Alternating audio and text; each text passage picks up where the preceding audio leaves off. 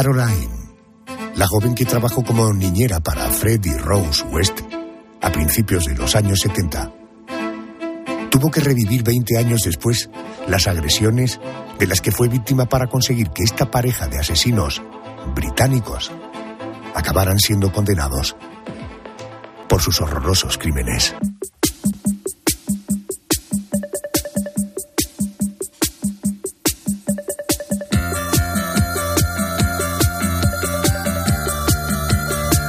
Cerramos el expediente de esta noche, vamos a las noticias de las dos, una en Canarias. Venga, que luego vamos a hacer un especial para hablarte de diamantes. Noticias, y luego seguimos.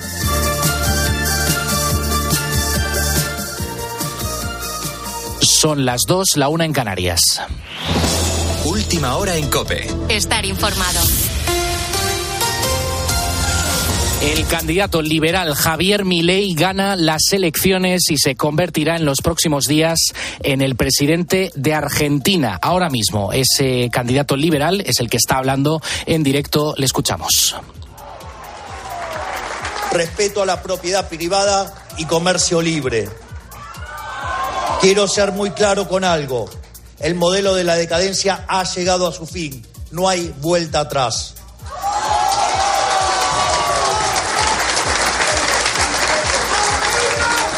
Los resultados de este modelo están a la vista de todos. De ser el país más rico del mundo, hoy somos Ese es el 130. sonido en directo que nos llega ahora mismo desde Argentina. Javier Milei hablando después de conocerse los resultados de las elecciones presidenciales. Su rival, el ministro de Economía peronista Sergio Massa, había reconocido previamente su derrota en una comparecencia. Ha sido por sorpresa. Lo ha hecho antes incluso de que se conocieran los primeros resultados electorales oficiales.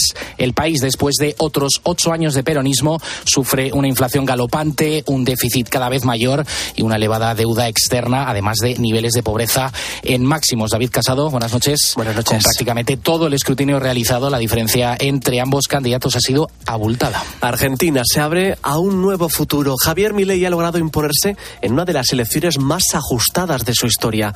Ya con casi el 99% escrutado, Milei ha cosechado más de 14 millones de votos. Es el mayor apoyo que consigue un candidato desde el retorno de la democracia al país. En porcentajes vence con el 55,7% de los votos, casi 12 puntos más que el peronista Sergio Massa, que hace apenas unos minutos ha reconocido su derrota. Me he comunicado con Javier Milei para felicitarlo y para desearle suerte porque es el presidente que la mayoría de los argentinos eligió para los próximos cuatro años. Esta victoria es algo inédito para un partido, La Libertad Avanza, que surgió hace dos años. Además, Milei será el primer economista que llega a la Casa Rosada en más de 200 años de historia. Ese era el recibimiento de Milei en su búnker, el Hotel Libertad. Lo que viene ahora será lo más difícil. Se enfrentará a una importante crisis económica con casi el 140% de inflación, una creciente inseguridad y la pobreza que ya alcanza el 40%. A partir del 10 de diciembre se tendrá que enfrentar a estos problemas, ya que será cuando ocupe la Casa Rosada. Aquí en España alrededor de 100.000 argentinos también estaban llamados a las urnas. En Madrid concretamente unos 34.000. Teresa es una de esas votantes. Hablábamos con ella mientras se dirigía a votar en el Colegio Mayor Argentino. Mucho menos gente, pero claro, entonces no puedo comparar porque he venido hasta otra hora y mucho más ágil. Ahora me parece que lo han agilizado mucho más. Fuera, fuera, ya está bien, hay que cambiar. Bueno, vamos a ver ahora cómo han encajado los resultados del país hispanoamericano, precisamente aquí en España. Carla Otero, buenas noches. Buenas noches. Algunos de los principales líderes políticos han reflejado ya su opinión sobre estos comicios. El presidente del Gobierno de España, Pedro Sánchez, todavía no está entre todos esos. A esta hora no se ha pronunciado, aunque previsiblemente lo hará conforme transcurra la jornada. Lo que se hizo Sánchez el pasado 14 de noviembre fue mostrar a través de un comunicado en sus redes sociales su apoyo a Sergio Massa. En él no dudó en defender la candidatura de Massa como la mejor opción para Argentina. Por eso, querido Sergio, te envío todo mi apoyo desde España y mis más sinceros deseos de éxito para las próximas elecciones del 19 de noviembre. Quien tampoco se ha manifestado de momento es Alberto Núñez Feijo, aunque también esperamos que ese mensaje llegue durante transcurra el día. Por el contrario, sí que hemos podido leer ya ese mensaje de Santiago Abascal felicitando al ganador, a Javier Milei. Considera que con esta victoria se abre un camino de futuro y esperanza para los argentinos, algo que celebramos en España con especial alegría, añadía el líder de Vox. Con la fuerza de ABC. Cope, estar informado. Desde hoy lunes y hasta el viernes, los obispos españoles celebran la 123 Asamblea Plenaria de la Conferencia Episcopal. Comienza con el discurso de apertura del presidente y cardenal arzobispo de Barcelona, Monseñor Juan José Omeya. Después interviene el nuncio en España, Monseñor Bernardito Auza. Tienes más información en nuestra página web en cope.es. Vamos a estar muy pendientes a lo largo de esta madrugada de todo lo que ocurra en Argentina después de que Javier Milei, el candidato liberal, se alzara con la victoria en las elecciones presidenciales del país hispanoamericano. Sigues en la noche con Adolfo Arjona. Cope, estar informado.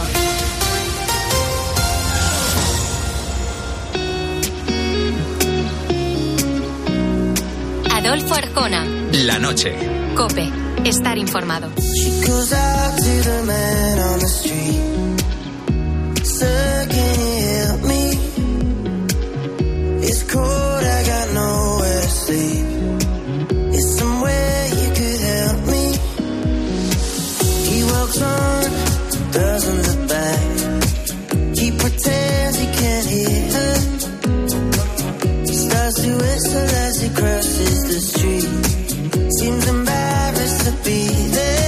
Ya sabemos lo que pasa en España y en el mundo.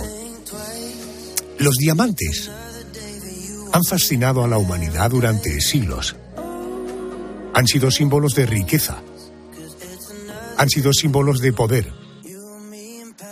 Sin duda han sido símbolos de belleza. E incluso han sido y son símbolos de amor. Es una piedra que ha inspirado mitos y leyendas en distintas culturas. Una piedra que ha sido, es y seguirá siendo objeto de deseo. Y es que, ¿recuerdas? Un diamante es para siempre. Para obtener un diamante natural hacen falta por lo menos 800 millones de años. Para extraerlo hay que sacar entre 3 y 4 toneladas de tierra y roca. Sin embargo, la industria del diamante es tan apasionante como desconocida. ¿Por qué se sabe tan poco de un producto tan conocido y reconocido? Esta noche destaparemos los entresijos del diamante, su descubrimiento, su singularidad, sus usos. Revelaremos también cuáles son los más famosos. Y te contaremos la historia del mayor robo de diamantes de la historia. Por cierto, ¿estás seguro? ¿Estás segura?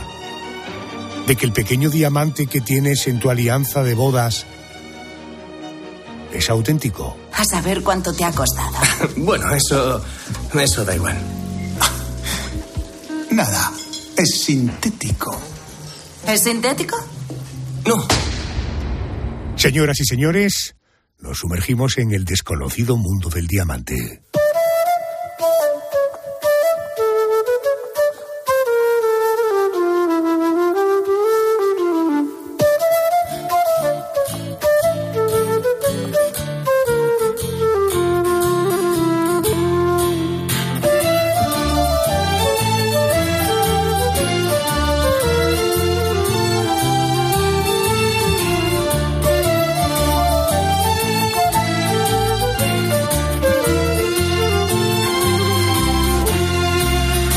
Primero que tenemos que aclarar, que conviene aclarar, es por qué estamos ante una piedra tan valiosa y sobre todo tan cara. Un millón de libros. ¿Cada uno? Aproximadamente. Quiero saludar a Amparo Moyano. Ella es profesora de gemología, por tanto tiene mucho que ver con el mundo de los diamantes. Pertenece al Instituto Gemológico Español, es experta en diamantes. Señora Moyano, Amparo, muy buenas noches. Hola, buenas noches. Es un gusto volver a saludarte. Eh, no podemos empezar a adentrarnos en la profundidad del lujo de los diamantes sin antes tener una idea clara de lo que es realmente un diamante. ¿Cuál es la composición de los diamantes y cuánto tiempo tarda en formarse? Pues la composición es muy simple. El diamante es carbono, es un, es, un elemento nativo, es decir, es carbono, son átomos de carbono. En algunas, eh, hay, hay, veces que esos átomos están sustituidos por pequeños átomos de nitrógeno, pero vamos, estamos hablando de 10 a 1000 partes por millón, eh, quiero decir, muy poquito. Y es carbono puro. Eh, lo que pasa es que, bueno, se, se forma en unas condiciones tan extremas de presión a una profundidad tremenda y a esa presión y esa temperatura hace que necesite un enlace muy fuerte. Y entonces es, el, es un tipo de enlace, esos átomos tienen un tipo de enlace que se llama covalente, que es ese enlace que les hace, que hace que luego el diamante tenga las propiedades físicas y ópticas tan espectaculares que tiene. ¿Cuánto tiempo puede tardar en formarse? Pues eh, nunca se ponen de acuerdo, pero vamos, estamos hablando de cientos de millones de años, de wow. miles de millones de años, es decir, eh, no tienen nada que ver con nosotros, quiero decir, están mucho antes, nos llevan por mucho, mucho la delantera. Fíjate, simplificando, el diamante es carbono que dada la sí. profundidad, la presión, la densidad que hay, uh -huh. eh, provoca unas reacciones químicas de enlace, decía la experta, sí. que eh, provocan esta piedra preciosa. Así que ya 2500 años antes de Cristo se descubrió el diamante. ¿Para qué se empleaba esta piedra en aquellos primeros siglos desde su descubrimiento? Me refiero a las civilizaciones antiguas. ¿Para qué lo usaban? No, simplemente era como un símbolo de poder, como una de las propiedades físicas que tiene el diamante es esa dureza tan, es, es, el, material más duro que existe. Bueno, creo que el grafeno le, le, puede superar un poquito, pero vamos, es el material más duro que existe, pues eh, como era como indestructible. De hecho, el nombre viene de ahí. Adama significa uh, indestructible, indominable, que no se puede gobernar o indomable. Por lo tanto, pues era un símbolo de poder. Lo llevaban los poderosos, porque además hasta, hasta 1725 solo se había descubierto un yacimiento de diamantes, es decir, era un bien muy, muy, muy escaso. Hablando de ubicaciones, van pasando los años, pasan los siglos, nos encontramos en pleno siglo XXI. ¿Dónde se encuentran actualmente las principales minas de diamantes en el mundo? Pues eh, las principales están en Rusia, Botswana, Canadá, per, perdón, Sudáfrica y Canadá, por este orden. O sea, Rusia y Botswana ahí están peleando, ¿no? Si es número uno, número dos. Yo estoy hablando de diamantes calidad gema, porque luego hay diamantes calidad industrial y hay mucha producción de, de calidad industrial, pero realmente cuando nosotros hablamos de, de, de, producción de diamantes, siempre estamos hablando de un valor económico y son estos cuatro países, Rusia, Botswana, Sudáfrica y Canadá. Luego voy a volver a las ubicaciones porque hay algunas mm. cosas que me llaman la atención, pero ¿Cómo se extrae cómo se trata la piedra preciosa? Entiendo que en las minas los diamantes no están colgados como si fueran peras que voy y las cojo. ¿Cómo es todo ese proceso? Para nada, no es un proceso espectacular. Realmente los diamantes se forman a ciento, entre 150 y 300 kilómetros de profundidad y ahí se quedan, ahí se quedaron hace, yo qué sé, cientos de miles de millones de años. Y solamente cuando eh, existe un proceso magmático, pues imagínate como una especie de volcán, ¿no? Que hace que, digamos que utiliza, los diamantes lo utilizan ese proceso como de ascensor y hace que suban allá, digamos que a una, a una profundidad más cercana a la superficie, que es de donde se puede extraer. El último emplazamiento, el último ascensor que, se, que hubo en la Tierra que se conozca, eh, se produjo hace 900, perdón, 300 millones de años. Es decir, uh, bueno, ¿y qué pasa? Que durante 300 millones de años, una de dos, o los diamantes se quedan en ese, digamos, en esa chimenea, en esa salida del ascensor, que es lo que se llama pipe o pipe diamantífera, que sería pues el trabajo de una mina eh, de lo que estamos habituados a ver un trabajo de mina que sería primero atajo abierto le llaman que es como una especie de banqueo no van haciendo como diferentes uh, terrazas y van pues esquilmando la tierra en busca de los diamantes y luego se hace un trabajo en galerías. Pero claro si son 300 millones de años eh, con todas las eh, eras que hemos vivido en ese tiempo o que se han vivido en ese tiempo muchos de los diamantes no se quedan en el sitio sino que van rodando, rodando, rodando a miles de kilómetros hasta llegar hasta, hasta un lugar donde no pueden rodar más, que pueden ser o los placeres de los ríos o incluso se están extrayendo en el fondo del mar. Entonces, de los placeres de los ríos, pues cómo se extraen, pues como hemos visto muchas veces en las películas, con esa especie de cestas planas que se llaman bateas, que van mm, viendo en el agua qué es lo que hay o en el fondo, luego pues se, se, se ven todas las, las, ah, las orillas a ver qué es lo que hay. Eh, se han encontrado eh, diamantes en la playa, eh, con lo cual lo que han hecho ha sido unos grandes movimientos de tierra, le han ganado espacio al océano para ir esquilmando esa, esa costa, digamos, y también se están extrayendo del fondo del mar a 400 metros o a 500 metros de la costa. O sea que, bueno, pues eso, es, es, es, muy diverso, ¿no? La manera que tienen de sacarlos. Voy con algunos datos, rectifíqueme si me equivoco. El diamante Vale. Cullinan, descubierto en 1905 en Sudáfrica, el diamante más grande descubierto, pesaba alrededor de 3.016 quilates métricos. Esto no nos dice nada, pero yo os digo en gramos, 680 gramos, casi tres cuartos de kilazo de diamante en su estado bruto. Sin embargo, cuando lo tallaron, disminuyó su peso. ¿Por qué se pulen los diamantes? Bueno, primero porque, a, a ver, ¿quién es capaz de llevar encima 630 gramos de, de una piedra? O sea, para empezar. Pero bueno, sobre todo porque se le puede sacar mucho partido. Para empezar, se pulen los diamantes porque es cuando realmente se le saca todo el partido. Es decir, el pulir una piedra lo que hace es sacarle brillo. Y eh, qué, qué- qué duda cabe que sobre todo los diamantes, cuando hablamos de ellos, hablamos de brillantes, porque hay un tipo de talla que lo que hace es que le, saca todo el brillo al diamante. Entonces se talla para eso, se talla para cortar y para poder hacer más diamantes pequeños, o sea, para obtener más diamantes. De hecho, del Cullinan, de esa piedra de 3.000, creo que eran 3.106, no sé si 3.016, 3.106 quilates, se sacaron nueve grandes Cullinan, ah, pero nueve grandes, cuando digo nueve grandes, pues el Cullinan 1 pesa 530 quilates, es, es la piedra que hay en el cetro de la corona inglesa. El Cullinan 2 lo sacó hace dos días o tres días el, el rey Carlos, que es el que está en la corona imperial debajo de, ese, de esa piedra roja que se llama el rubí del príncipe negro. Ah, y luego el 3 y el 4 forman parte de un broche, pero vamos, estamos hablando de piedras de 170. De, y luego dicen, dicen, y 97 de pequeño tamaño, alrededor de dos quilates. Ya los querría yo para los domingos, ¿eh? porque además son como, eh, era, era un diamante o es un diamante con un grado de pureza muy grande y un grado de color muy bonito también.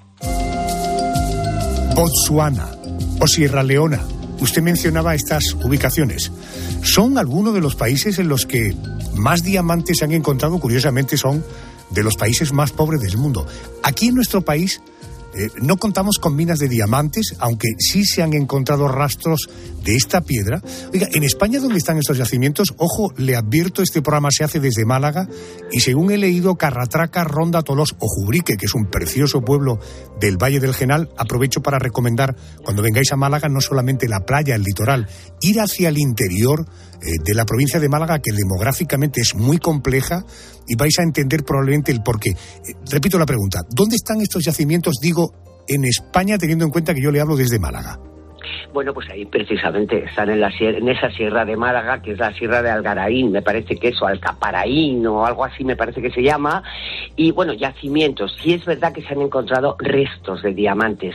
Eh, esas chimeneas, esos ascensores de los que hablaba yo antes, son eh, pues unas rocas peridotíticas, eh, es decir, ricas en un mineral que se llama peridoto o en minerales, en minerales con cromo. Y en esa zona sí hay eh, minerales ricos con cromo y probablemente en ese ascenso o en esa formación de esas rocas sí haya, mm, hay restos de diamantes, pero yo creo que lo que se encontró no fue lo suficientemente importante como para poder explotar, porque tengan en cuenta, ten en cuenta una cosa, que ah, desde 1860 que se descubrieron los yacimientos de Sudáfrica y que entró una compañía, la compañía madre de los diamantes, ¿no? que es De Beers, eh, a, pues a, formar parte o hacer su explotación, dedicó mucho dinero y mucho, muchos esfuerzos en eh, encontrar esos, esas zonas que nosotros le llamamos geológicamente, se llaman cratones, que es donde salen esas chimeneas, eh, donde están esos, esa- ese tipo de piedras acompañantes del diamante para poder explotarlo. Y no han venido a España. Quiero decir que eh, por puede haber, puede que haya habido, de hecho creo que se encontró polvo de diamante, incluso hasta, creo que en una de esas zonas, yo creo que es en Caratraca, Se ha encontrado un lavadero de piedras, o sea, un lavadero eh, como para eh, lo que utilizan en los yacimientos primarios de diamantes para separar el diamante de la roca acompañante. Pero supongo que no, no tendría suficiente importancia como para, para explotarlo. Los diamantes naturales de color, también conocidos como diamantes fancy, son aquellos que de forma natural presentan un color, eh, diría, tan pronunciado que pasa a ser apreciado como rareza. Se pueden encontrar en la naturaleza una gran variedad de colores, amarillo, azul, rosa, rojo, verde, entre otros. Eh, Amparo, preguntas concretas para respuestas concretas. perfecto. Eh, ¿Por qué influye el color en el precio? ¿Por la rareza? Por la rareza, por Correcto. ¿Cuál es el color más caro? El más raro, que no es el más bonito, el rojo. Eh, al margen de la joyería, ¿para qué se emplean actualmente los diamantes en la industria? ¿Qué utilidad tiene? Pues eh, sobre todo por esa dureza que tienen como abrasivo. Es decir, se hacen muchas puntas, se diamantan muchos, muchas puntas pues de excavadoras, de, de- muchas eh, herramientas que necesitan o bien fuerza o bien precisión. Eh, si se diamantan, es decir, se les trata con polvo de diamante, pues eh, son súper útiles, por supuesto. Eh, Por cierto, si se me cae un diamante al suelo, uno de esos que vemos en las subastas caras, un pedruscón, eh, pedruscón de diamante, ¿no le va a pasar nada? ¿Un diamante es realmente indestructible? No, no, no, no, no, no es indestructible. El diamante se rompe. El diamante se puede romper. Es decir, una cosa es dureza, que es la oposición a que se raye, que es lo que tiene el diamante, y otra cosa es tenacidad, que lo contrario sería la fragilidad. Y el diamante, en determinadas direcciones del cristal, es relativamente frágil. Es decir, que si se le da un golpe eh, de alguna manera determinada, se puede romper. De hecho, gracias a eso, se pueden tallar diamantes, se pueden cortar diamantes. Si yo alguna vez quisiera eh, eh, obtener clases de gemología, pediría que mi profesora fuera Amparo Moyano. Es una experta, pero además en comunicación, como veis, no se anda con vueltas precisamente porque es una experta y va directamente al diamante. Amparo, gracias por atenderme. Buenas noches. Gracias a ti siempre. Adiós, buenas noches.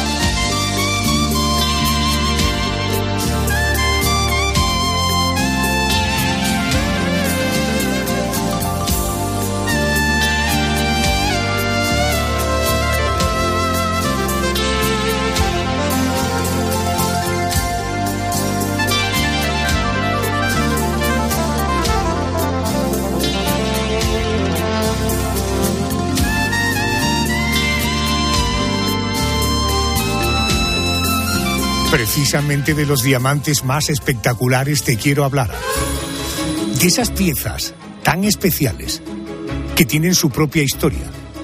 ¿De ¿Cuáles son los diamantes más famosos de la historia y por qué son tan famosos? Me ayuda a poner en pie las respuestas a esta pregunta Margarita Pérez. Es especialista en historia de la platería y joyería, es profesora de historia del arte en la Universidad Complutense de Madrid. Marga, buenas noches y bienvenida a COPE.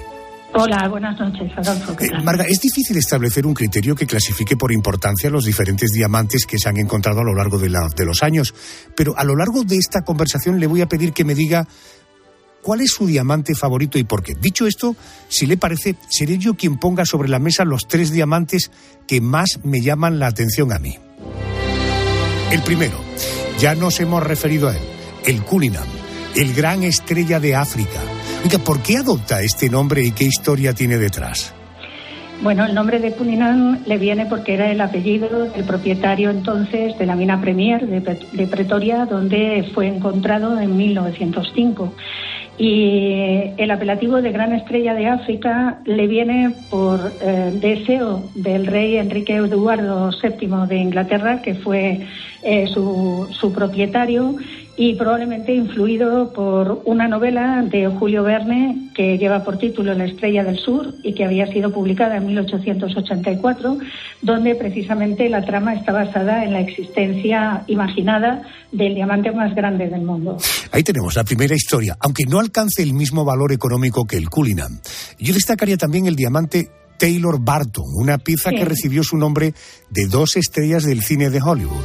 Fue adquirido por el actor Richard Barton en el año 69 como regalo para su esposa, la actriz Elizabeth Taylor. Posteriormente se puso a la venta en una subasta. Tres preguntas. ¿Qué precio llegó a alcanzar? ¿Por qué terminó en una subasta? ¿Y dónde está ese diamante actualmente?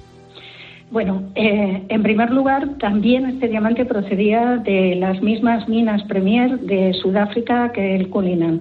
Eh, su peso en bruto era de 240 eh, quilates largos. Eh, en el año 66, 1966, fue adquirido por el joyero Harry Winston, que estudió la pieza durante seis meses eh, para proceder a su talla, algo que no es nada inhabitual, sino al contrario, en piedras de tan alto eh, valor y calidad, lo normal es que se le den muchas vueltas hasta decidir exactamente cómo tallarlos para sacarles todo el partido posible. Finalmente, dividió el bruto en dos partes. Eh, la mayor de esas partes terminaría siendo el, el diamante Barton Taylor o Taylor Barton, como lo quieran decir. Eh, una vez tallado, quedaría en 69 quilates. Eh, este diamante perteneció a la firma Cartier y en el año 1967 fue ofrecido a Harriet Annenberg engastado en un anillo eh, Harriet era eh, hija del destacado empresario norteamericano, editor de periódicos Moisés Sannenberg. La pieza fue eh, adquirida, pero solo dos años después, en 1969, fue cuando salió a la venta en una subasta de Nueva York. Había varios compradores potenciales, entre ellos Richard Barton. Para que se haga una idea, en ese momento Barton y Elizabeth Taylor residían en Suiza y se fletó un vuelo en avión para transportar la piedra para que ellos pudieran tenerla durante unos días y valorar de esa manera si les merecía la pena o no su adquisición. está claro que el dinero no da la felicidad, pero quita los nervios. ¿Qué, cantidad, ¿qué cantidad, se, ¿qué cantidad se pagó por este diamante? A ver, Barton eh, participó en la subasta a través de sus representantes y puso un tope de un millón de dólares. Eh, sin embargo, esa cantidad fue superada por el representante de la firma Cartier, que subió a un millón cincuenta mil y por tanto se hizo con la piedra. Oye, ¿y dónde parece Que Barton, no, perdón, parece que Barton no se quedó muy satisfecho con ello y siguió ordenando a sus representantes que negociaran a partir de ese momento con Cartier para poder hacerse el mismo con la piedra. Bueno, le costó pagar 50 millones más. La cifra final quedó en un millón cien mil dólares. Oiga, ¿dónde está la piedra ahora? La piedra en, la actualidad eh, ha sido adquirida por última vez por el joyero Robert Mowat, quien además ha procedido a retallarla de nuevo, ha reducido con ello un poquito su peso, pero la nueva talla ha mejorado la, apariencia estética de la piedra, aprovechando todavía más las posibilidades que tenía. Para que se haga una idea, porque de esta última venta no tengo dato exacto de la cantidad por la que se pagó, pero antes de Mowat la había comprado el joyero neoyorquino Henry Lambert y había pagado por ella 5 millones de dólares. Casi quintuplicó el precio, efectivamente. claro, claro. Oiga, eh, eh, vamos con el tercero, Blue Hope, una de las gemas más misteriosas del mundo. Eh, ¿Por qué lo consideran el diamante maldito? Bueno, en principio por una leyenda que es falsa y es de las muchas invenciones que muchas veces rodean a este tipo de, materiales, pero que no tienen realmente ninguna base racional. a ver, el Hope es un diamante de color azul, eh, tiene también el apelativo de azul de Francia porque su tono se asemeja al azul heráldico que tiene el escudo de la corona eh, real francesa, procedía de la India en este caso y fue adquirido en 1668 eh, por el rey Luis XIV de Francia. venía en bruto, sin tallar, tenía un peso de 115 quilates y posteriormente, ya en manos del monarca francés, se procedió a la primera talla que la piedra ha tenido. La forma que tenía el prisma eh, tenía se parecía, digamos, a, una forma triangular y eh, se hizo, digamos, una talla a propósito para desperdiciar lo menos posible en el, en el trabajo. Y se engastó en un alfiler de corbata que estuvo usando el propio monarca en su tiempo. Posteriormente, su bisnieto, Luis XV, mandó engastar la piedra en un eh, fastuoso toisón de oro donde se reunieron también otras piedras preciosas que formaban parte del tesoro de la corona. Llegado la revolución de finales del siglo XVIII, eh, concretamente en el año 1792, hubo varias incursiones en el guardamueble de la corona que se llevaron por delante no solo la colección de diamantes y otras piedras preciosas, sino también otros objetos valiosos que luego salieron a la venta y eso permitió recuperar alguna de ellas. Incluso se recuperó el toisón del Luis XV, pero ya no estaba el Hope eh, engastado en él, así que debió correr otra suerte distinta. De la piedra no se volvió a saber nada hasta el año 1839 y para entonces formaba parte de la colección de piedras preciosas del banquero holandés Henry Hope y de eso le viene el nombre con el que eh, le conocemos. Hope no tuvo descendencia directa propia, así que pasó a su sobrino y mientras la tuvo en su poder, la piedra, por su excepcionalidad, eh, se exhibió en las exposiciones universales de Londres de 1851 y de París del año 1855. Posteriormente la adquirió Pierre Cartier, eh, miembro de la firma de joyería, y la ofreció eh, a Evelyn Walsh, esposa de Edward McLean, heredero del eh, Washington Post y del Cincinnati Enquirer, eh, y aquí es donde empieza la leyenda negra, una leyenda negra que está basada en una serie de desgracias de esta familia que ocurrieron prácticamente encadenadas, aunque alguno de los que fomenta esta leyenda se remite incluso a los pobres Luis XVI y María Antonieta guillotinados durante la Revolución. Y hay quien asocia todas estas cosas que ocurren en la familia propietaria del diamante precisamente con el diamante. Marga, si yo esta noche en agradecimiento a su participación en el programa y naturalmente si yo tuviera esos saberes y quisiera regalarle un diamante, hemos hablado de tres piezas especiales, aunque hay muchas. ¿Cuál sería el diamante que a usted le apetecería que yo le regalara esta noche? No se preocupe por el dinero.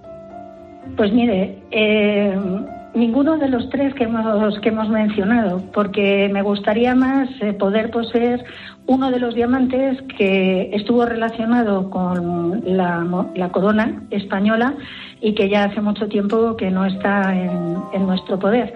Es conocido como el diamante Wittelbach eh, porque ha pertenecido eh, durante mucho tiempo a esta familia, pero su origen en realidad fue una compra realizada por Felipe IV de España en 1667 para incluirlo en la dote de su hija, la infanta Margarita, cuando se casó con el emperador Leopoldo. Eso es lo que lleva la piedra al ámbito germano y en manos de la familia Wittelbach eh, ha permanecido al menos hasta el año 1931. Después se pierde su pista, eh, reaparece posteriormente de forma ocasional en manos de algunos joyeros y lo último que sabemos de él es una venta que se ha hecho en 2008 en Christie's de, Londres en la que este diamante eh, se remató en 18.305 737 euros. Le he dicho que no se preocupara, que no se preocupara del precio, pero, por hoy pero ya el veo. más alto precio pagado hasta ese momento, hasta 2008, por un diamante. Pues le ruego por favor que se conforme con que le envíe un beso volador y mi gratitud por atenderme a estas horas. Muy amable, gracias. Nada, a usted, muchas gracias. Adiós.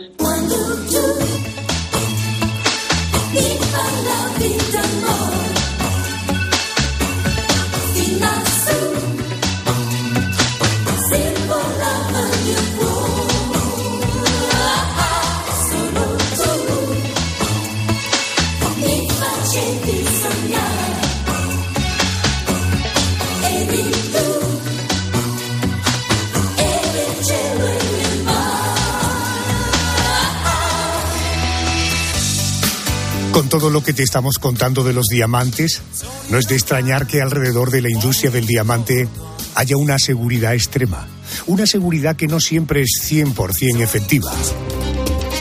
Te voy a contar un robo de película, un robo perpetrado por Leonardo Notarbartolo. Se llevó un botín de 100 millones de dólares del lugar más seguro del mundo el Centro de Diamantes de Amberes. Este centro custodiaba diamantes por un valor de mil millones de dólares. De confirmarse las cifras, sería considerado el golpe de este siglo. Las críticas se ceban con la unidad de diamantes y las autoridades policiales. Eh, Mónica, buenas noches de nuevo. ¿Cómo ocurrió todo? Leonardo Notarbartolo se hacía pasar por joyero durante el día y entraba en distintas joyerías con esa excusa. Por la noche lo que hacía era volver al local y robar las piezas que revendía a otros joyeros.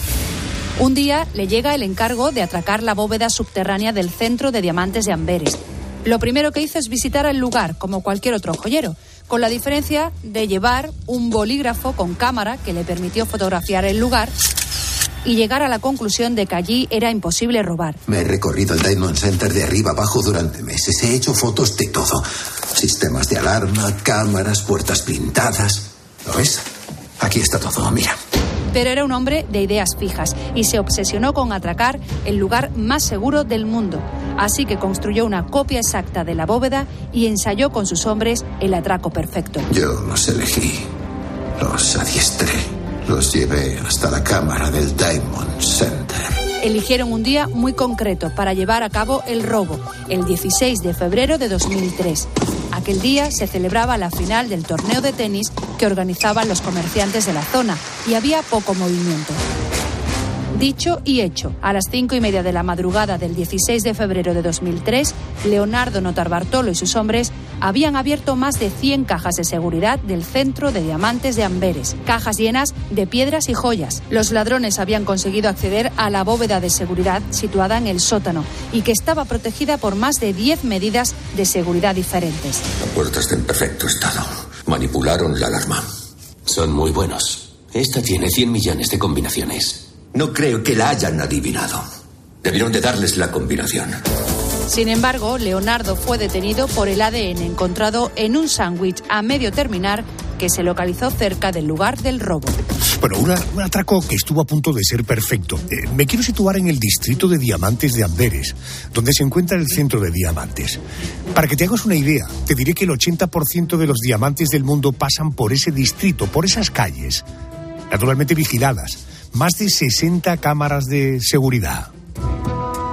Quiero saludar a Adrián Nicolás Marchal, es director máster en análisis de inteligencia y ciberinteligencia. Adrián, bienvenido a COPE, muy buenas noches. Buenas noches, muchísimas gracias. Buenas noches. Oiga, ¿quién era este hombre? Eh, ¿Estamos ante un ladrón de guante blanco con una dilatada experiencia, es decir, con un amplio expediente eh, de robos?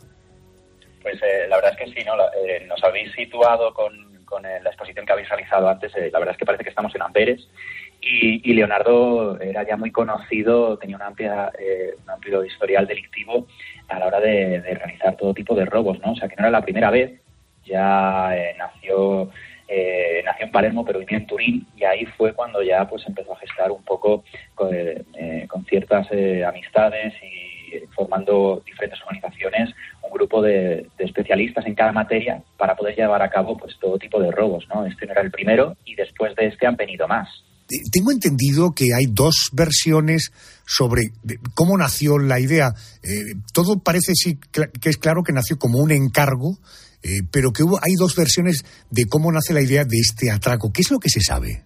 Sí, la versión que, habéis expuesto es la que se conoce, ¿no? Y es la que se, la que se dice, la principal. Recibe un encargo en el cual se le dice que tiene que entrar a la cámara y pues saquear todas las cajas fuertes que hay dentro, ¿no? Este encargo cuando lo recibe, pues él se niega porque dice que con esas imágenes que graba en ese bolígrafo con eh, que capta imágenes de alta calidad, eh, hace un informe y, observa que es imposible, ¿no? dice que la persona que le encarga este, este hecho, que es un comerciante también de diamantes de la zona, eh, le prepara una cámara igual que la bóveda, donde tiene que recrear exactamente lo que tienen que hacer para entrar, salir, el equipo de profesionales que es necesario. Y esta sería una de las teorías. Luego está otra teoría que establece que debido a la conexión que tiene Leonardo con la mafia siciliana, pues eh, es un encargo que recibe de su primo, ¿no? en concreto de Benetto Capizzi, que es un, un familiar que también ha sido relacionado eh, con un alto cargo de la mafia siciliana y es donde recibe ese encargo. Estas son las dos teorías que se, que se barajan, ¿no? pero lo que sí es cierto es que el día y el momento no es casualidad y esto es algo totalmente certero. Eh, que alquiló una oficina en el distrito de Diamantes es verdad, que estuvo varios años haciéndose pasar por un comerciante y ganándose la confianza de los que estaban allí es totalmente cierto. Y el 15 y 16 de febrero, que fue cuando se realizó eh, este golpe, no fue eh, por casualidad, sino porque días antes la empresa de Bells, que una de las principales empresas de extracción y distribución de diamantes, hizo un grandísimo depósito en las cajas de Amberes. Y justo ese fin de semana se estaba jugando el torneo de tenis del Diamond eh, Games, que es un torneo de tenis pues, muy famoso en la zona, con Venus Williams y diferentes eh, personalidades. Y por lo tanto, todos los focos de atención estaban en este torneo. ¿no? Por lo tanto, la fecha no es porque sí, ni el momento tampoco. Eso, es, eso sí que es totalmente cierto y, estaba totalmente planeado. Adrián, dicen los expertos que estamos ante el edificio más seguro del mundo, dotado con cámaras, con fortísimas medidas de seguridad. Debemos interpretar que si el 80% eh, del mercado de, del diamante pasa por allí, es decir, los diamantes del mundo en un 80% pasan por este centro de Amberes, imaginamos los niveles de seguridad. ¿Cómo, ¿Cómo accedieron al edificio? Y una vez dentro, ¿cómo consiguieron burlar las cámaras y llegar hasta las joyas? Claro, eh, evidentemente todas las entidades eh, bancarias o financieras eh, tienen unos sistemas de seguridad muchísimo más altos o unos niveles de seguridad muchísimo más altos que, cualquier otra entidad o servicio esencial, precisamente por el valor de lo que se guarda en las cámaras. Entonces sí es cierto que en la época estábamos ante una de las bóvedas pues más seguras del mundo precisamente por la cantidad o el tránsito de diamantes que, había dentro de la misma.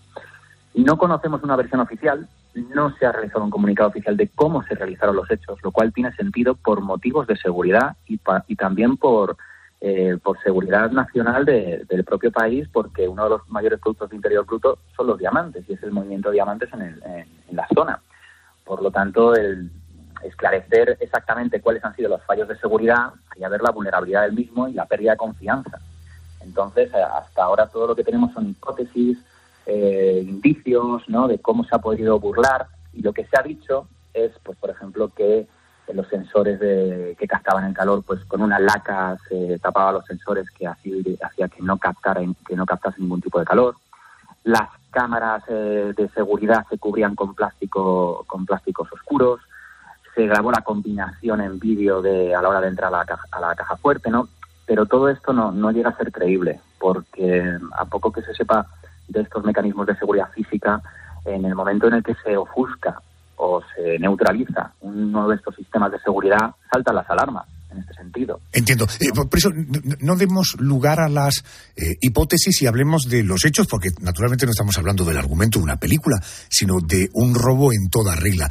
Eh, decíamos, bueno, imaginamos cómo debe ser la seguridad, cómo era la seguridad del centro de diamantes de, de Amberes. Dicen que hay hasta 10, que había hasta 10 niveles de seguridad. Estas medidas, ¿nos podrías resumir cuáles eran y sobre todo de esos niveles de seguridad, ¿cuáles habrían sido los más difíciles de sortear para los atracadores? Sí, hablamos, nos situamos primero en el, en el entorno, el distrito de Amberes, un lugar eh, vigilado a las 24 horas por policía, monitorizado por más de 60 cámaras, y una vez que estamos ya en el edificio de la bóveda, nos encontramos con esos 10 niveles de seguridad que están repartidos tanto en, área perimetral, área secundaria y el área principal, que es la antesala a la bóveda y lo que es la propia bóveda. Nos encontramos con cámaras Doppler, que son unas cámaras específicas que captan el movimiento en función de las ondas. Nos encontramos con la puerta de acero de acceso a la bóveda, que tiene un grosor de 60 centímetros, que está preparada para soportar 12 horas de perforación con taladro.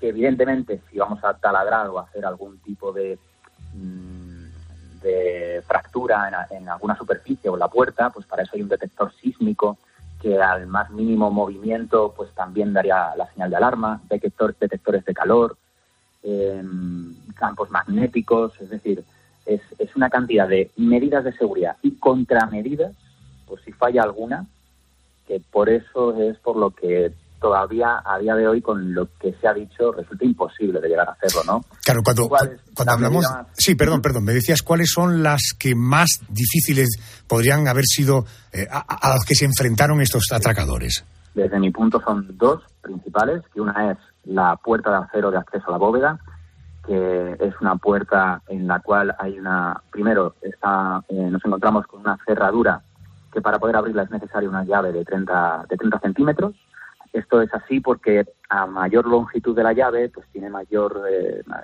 mayor dentadura, ¿no? mayores dientes, que hace que el poder abrir la cerradura con ganzúas sea prácticamente imposible de replicar, porque hay que replicar muchísima, muchísimos relieves de la llave y de tantos centímetros de longitud es imposible. Y luego que la propia puerta tenía una combinación con más de 100 millones de posibles combinaciones Y luego la siguiente está, una vez dentro, hay 189 cajas de seguridad donde pues, cada comerciante o, o personal de la zona podía guardar los objetos de valor en las mismas y esas cajas de seguridad, cada una de esas tiene una llave específica y una combinación específica de más de 17.000 posibilidades.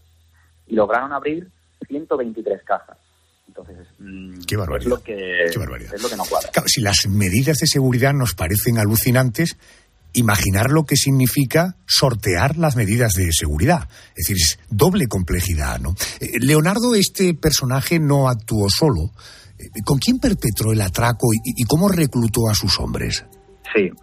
Bueno, en, en una, en una entrevista que ofreció, él, él hace ver que, que le ofreció a la persona que le contrata, le ofreció al equipo, ¿no? Y esto es evidente porque así lo que hace se desvincula del equipo y hace ver que no les conoce, pero es conocido de que hacer un atraco de este, de este estilo con un equipo que te ponen y no con gente de confianza es imposible. Por eso, pues por indicios y, y por la investigación, pues se ha, eh, se ha podido verificar que pertenecen todos a lo que es la escuela de Torino, que son eh, la escuela de Turín, perdón, que son pues todos los delincuentes que ya convivían con, con Leonardo y que tenían confianza con él y que ya habían trabajado antes. Entonces él llamaba, eh, les ponía apodos, el genio, que era especialista en alarmas, el monstruo, que era así por el apodo que recibía porque era un monstruo haciendo lo que fuese, tanto como mecánico, electricista, también la fuerza física, la fuerza física.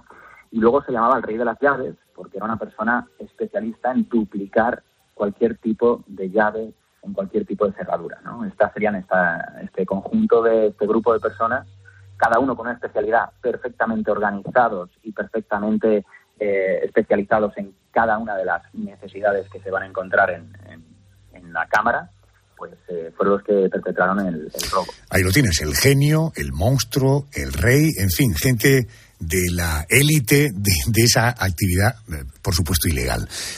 Hemos oído la narración de los hechos que esta banda eh, construyó una copia exacta de la bóveda para simular el atraco. Eh, bien, decíamos que, naturalmente, por preservar la seguridad de eh, esa entidad, no se conoce muy bien el procedimiento, pero en todo caso, por los rastros que pudieron dejar, ¿cómo se intuye que fueron los preparativos? Lo que, lo que se ha podido saber es que eh, se ha dicho que a la hora de entrar eh, a, la, a, la, a la hora de abrir la puerta, por ejemplo, de acceso de la bóveda, grabaron con eh, grabaron las imágenes de la combinación de la, de la persona de seguridad que eh, hacía girar la, la, la manivela para ver por dónde tenían que caer los números, pues que grabaron y lograron recrear esa combinación y que luego también en la grabación pues lograron recrear la llave, ¿no? Y eso fueron lo, el primer lo, el primer esclarecimiento que, que dice la policía del por qué entraron a la bóveda. Se ha dicho también pues que taparon las, eh, las cámaras con, eh, con plástico negro, que pusieron laca en las eh, en las eh, cámaras de sensor de sensor térmico. Y también y muy importante en el campo magnético lo que hicieron el campo magnético funciona con una serie de placas que cuando no hay conexión en las mismas no detecta onda lo que hace es que salta. Entonces lo que hicieron fue cambiar las placas de una- un trabajo muy meticuloso la verdad cambiar las placas donde estaban moverlas sin que saltase y ponerlas en otro lugar no y esto es lo que sí que ha dicho la policía que les asombraba la pericia de, de la banda Qué bueno. Eh, eh, seguramente a los oyentes del programa no, le vienen a la cabeza imágenes que hemos visto, por ejemplo, en la serie La Casa de Papel, de trampas en el Banco de España. Eh, Edificios como el Banco de España o el Centro de Diamantes de Amberes, más allá de los niveles de seguridad, además, ¿tienen trampas para evitar robos o eso forma parte de los guiones de las series de televisión? Es cierto que en televisión, ¿no? Y lo vemos muy, muy bien, muy ilustrativo, pero, pero es cierto que, por ejemplo, el Banco de España sí que cuenta con ese sistema de seguridad, eh, para no revelar mucho ni hacer spoilers sobre la serie, en el cual cuando se detecta un intruso dentro de lo que, de lo que es la, la cámara, se inunda. Pero no se inunda la cámara donde están pues las pertenencias o donde está todo el oro, sino que lo que se inunda, por ejemplo, en el Banco de España es el foso, es decir, la antecámara. Podemos decir que estamos ante un atraco aparentemente perfecto. Consiguieron entrar en la bóveda sin ser vistos, coger el bolín, el botín, perdón, salir del centro de diamantes de Amberes. Sin embargo, Leonardo fue detenido y condenado. Eh, ¿Cuál fue el fallo del plan? ¿Dónde estuvo el problema? Sí, aquí el, eh, lo que nos dice la versión oficial es que, bueno, pues en la huida, a la hora de deshacerse de los, eh, indicios incriminatorios eh, que utilizaron en la escena del delito, como pueden ser tanto los guantes, las cintas de la grabación que retiraron de las cámaras de, vídeo, eh, la comida que se llevaron eh, durante la noche pues, para alimentarse, pues apareció en una bolsa de, en una bolsa la basura una persona una persona que vio la bolsa tanto extraña la abrió se dio cuenta de lo que había dentro y llamó a las autoridades y bueno pues se dice que el ADN del sándwich coincide con el ADN de, Leonardo y así se pudo incriminar directamente a Leonardo con estos hechos. Señor Nicolás Marchal, gracias por atenderme en la COPI. Gracias y buenas noches. Esta noche estamos descubriendo los entresijos de una industria tan exquisita y lujosa como es la industria del diamante. Parecen iguales a los naturales, idénticos. A simple vista es imposible distinguirlos, pero la diferencia es notable. ¿Llegará un momento en el que no puedan extraer más piedras preciosas? ¿Por qué no pensar en ese momento en una alternativa? La alternativa al diamante natural es el diamante sintético. Déjame que quiero saludar a Ana de Bustos. Ella es gemóloga. Ana, muy buenas noches, bienvenida a COPE. Buenas noches, Adolfo. ¿Qué tal? Ana, por muy asombroso que parezca, España se va a convertir en productora de diamantes sintéticos. La empresa estadounidense Diamond Foundry está construyendo una fábrica en la localidad extremeña de Trujillo. Eh, ¿Qué tiene de especial este municipio extremeño para que haya cautivado a los directivos de este proyecto? Eh, desde luego, bueno, llama la atención y puede extrañar la decisión ¿no? de salirse de los terrenos urbanos eh, más habituales, como pueden ser Madrid o Barcelona, pero si bien es cierto que eh, eso es lo más habitual, Trujillo tiene terrenos muy amplios disponibles y sobre todo mucho sol para los paneles solares que, también van a construir para aportar energía a la fábrica y abastecimiento de agua. Correcto. Pues una de las características de la empresa que tienen como insignia es bueno el uso de energías renovables para la creación de sus, de sus diamantes sintéticos. Eh, por tanto, debemos entender que esta fábrica va a necesitar mucha energía y además pretenden hacerlo eh, utilizando la energía solar. Oiga, eh, de manera muy fácil de entender, ¿cómo se fabrica un diamante sintético y en qué se diferencia, si se diferencia de un diamante natural? bueno, es verdad que a simple vista no se puede diferenciar de un diamante natural. Tendríamos que utilizar, bueno, pues un microscopio. A veces podemos eh, ver inclusiones metálicas, por ejemplo, en algunos de los diamantes sintéticos que los diferenciarían de los naturales, que jamás tendrían este, tipo de inclusiones. Pero bueno, así a rasgos muy generales existen en la actualidad eh, dos métodos de creación de diamantes sintéticos. Uno es eh, conocido como HPHT, que es una, expuesto a altas presiones, altas temperaturas, y el otro se conoce como CVD, que bueno, son las siglas en inglés que en español se traduciría como deposición química de vapor el primer método, de alta presión alta temperatura, bueno, se parte, digamos, de una semilla que generalmente puede ser o bien de grafito o bien, de diamante, eh, y se basa en la precipitación y recristalización del carbono en, los diamantes que, tienen esta misma composición cuando se expone a estas altas presiones y temperaturas. Y el segundo método, el de deposición química de vapor, también se partiría en una semilla, desde una semilla de diamante, al que también se le somete calor y gases eh, muy ricos en carbono eh, que pasa por un proceso de ionización debido a esta alta temperatura a la que se le puede exponer también se descompondría el carbono y que se depositaría, digamos, en esa semilla inicial de, diamante que, estaría en esa cámara. Entiendo, por tanto, son eh, unas semillas que se les somete a un proceso parecido o igual al de uno natural, pero que desde luego ahí la naturaleza no ha sido la que ha generado esta piedra preciosa. Oye, ¿cómo serán las medidas de seguridad? No, no, me refiero solo a las de la propia fábrica, sino al transporte. Eh, ¿Saldrán camiones cargados de diamantes sintéticos, no sé, para Alemania, Francia o Gran Bretaña, como ocurre con otros productos, o esto es ponérselo demasiado fácil a los malos? Eh, bueno, a ver, esto, este tipo de diamantes, los diamantes que va a hacer Diamond Foundry, eh, hasta donde yo sé, son diamantes enfocados, digamos, a, tecnología, a industria informática, por lo tanto, bueno, no van a ser los diamantes tal y como los conocemos en, las joyerías, ¿no? En sortijas y en, collares, por lo tanto, bueno, seguramente las medidas de seguridad, bueno, yo las desconozco, claro, eh, seguramente la empresa, pues, eh, también guarda su secreto ¿no? de este tipo de medidas de seguridad, pero claro, bueno, pues el transporte digamos, pues seguramente se tenga mucho cuidado para que estos, estos diamantes, pues bueno, durante el proceso de transporte, pues no sufran ningún tipo de daño y puedan llegar a sus destinos de, la manera más Porque, Ana, un diamante, por ser sintético, no es precisamente una pieza barata, ¿no? Eh, bueno, sí que es verdad que todavía los precios en comparación con, con los diamantes naturales eh, todavía no se han asentado del todo. Aún nos tira el precio en comparación eh, eh, con estos diamantes naturales. Hace no mucho, por ejemplo, a lo mejor podían estar entre un 60 y un 80% más baratos, pero bueno, en la actualidad los podemos empezar a encontrar a un 90% o 95% más barato que, que uno real, claro. Lo que pasa, claro, digamos que los precios que se tienen que asentar, digamos. este 5 o 10% actúa sobre una cifra muy alta. y por cierto, uno de los principales accionistas de Diamond Foundry es el reconocido actor Leonardo DiCaprio. Eh, la inversión prevista en la fábrica de Trujillo es de 670 millones de euros para la construcción de tres edificios que ocuparán una superficie cercana a los 20.000 metros cuadrados. Eh, ¿Cuándo estará esta factoría en pleno funcionamiento y qué cantidad de diamantes sintéticos estima la firma americana que producirá anualmente? Eh, bueno, la verdad que la fábrica, eh, hasta donde yo sé, actualmente todavía está en proceso de construcción. Además, tienen que hacer toda esa instalación de los paneles solares para, para poder abastecerse de energías renovables. Bueno, probablemente a lo mejor esté todavía en, bueno, en pleno, funcionamiento, puede que en un par de años, puede que menos. Eh, y la producción, bueno, puede variar dependiendo del tamaño de las muestras, por supuesto, pero más o menos dependiendo del tamaño y el método que se use, los diamantes de laboratorio suelen formarse entre dos y cuatro semanas. Pero ya digo que, bueno, que esto depende de, de más factores. Oiga, esta es una oportunidad profesional para los gemólogos, es decir, ¿qué perfil laboral deben tener los trabajadores de esta fábrica? Eh, bueno, ser una empresa que, bueno, efectivamente eh, realizan diamantes sintéticos, pero más enfocado a, la industria, digamos, más que a las joyerías.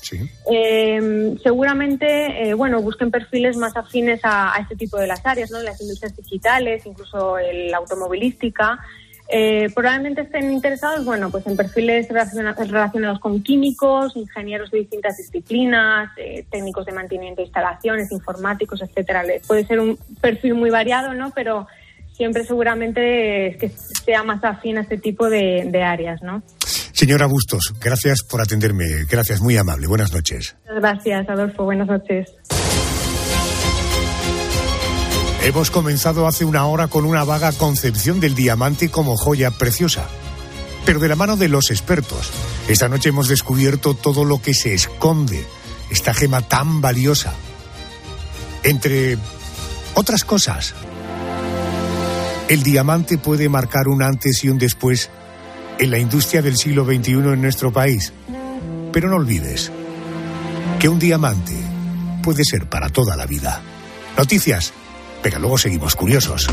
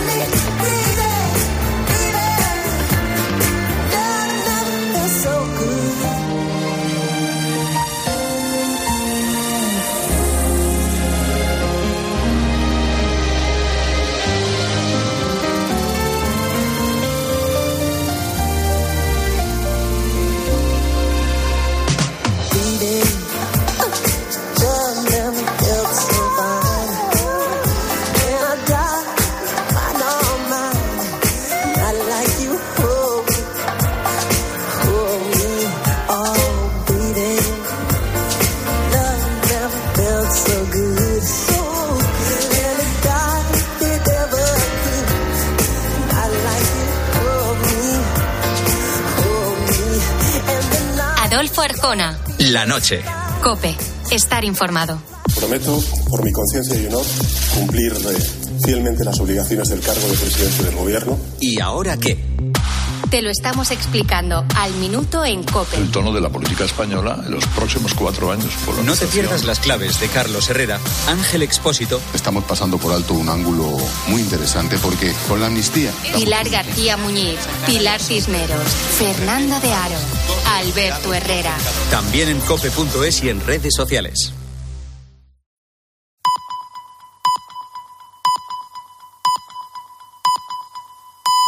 Llegamos a las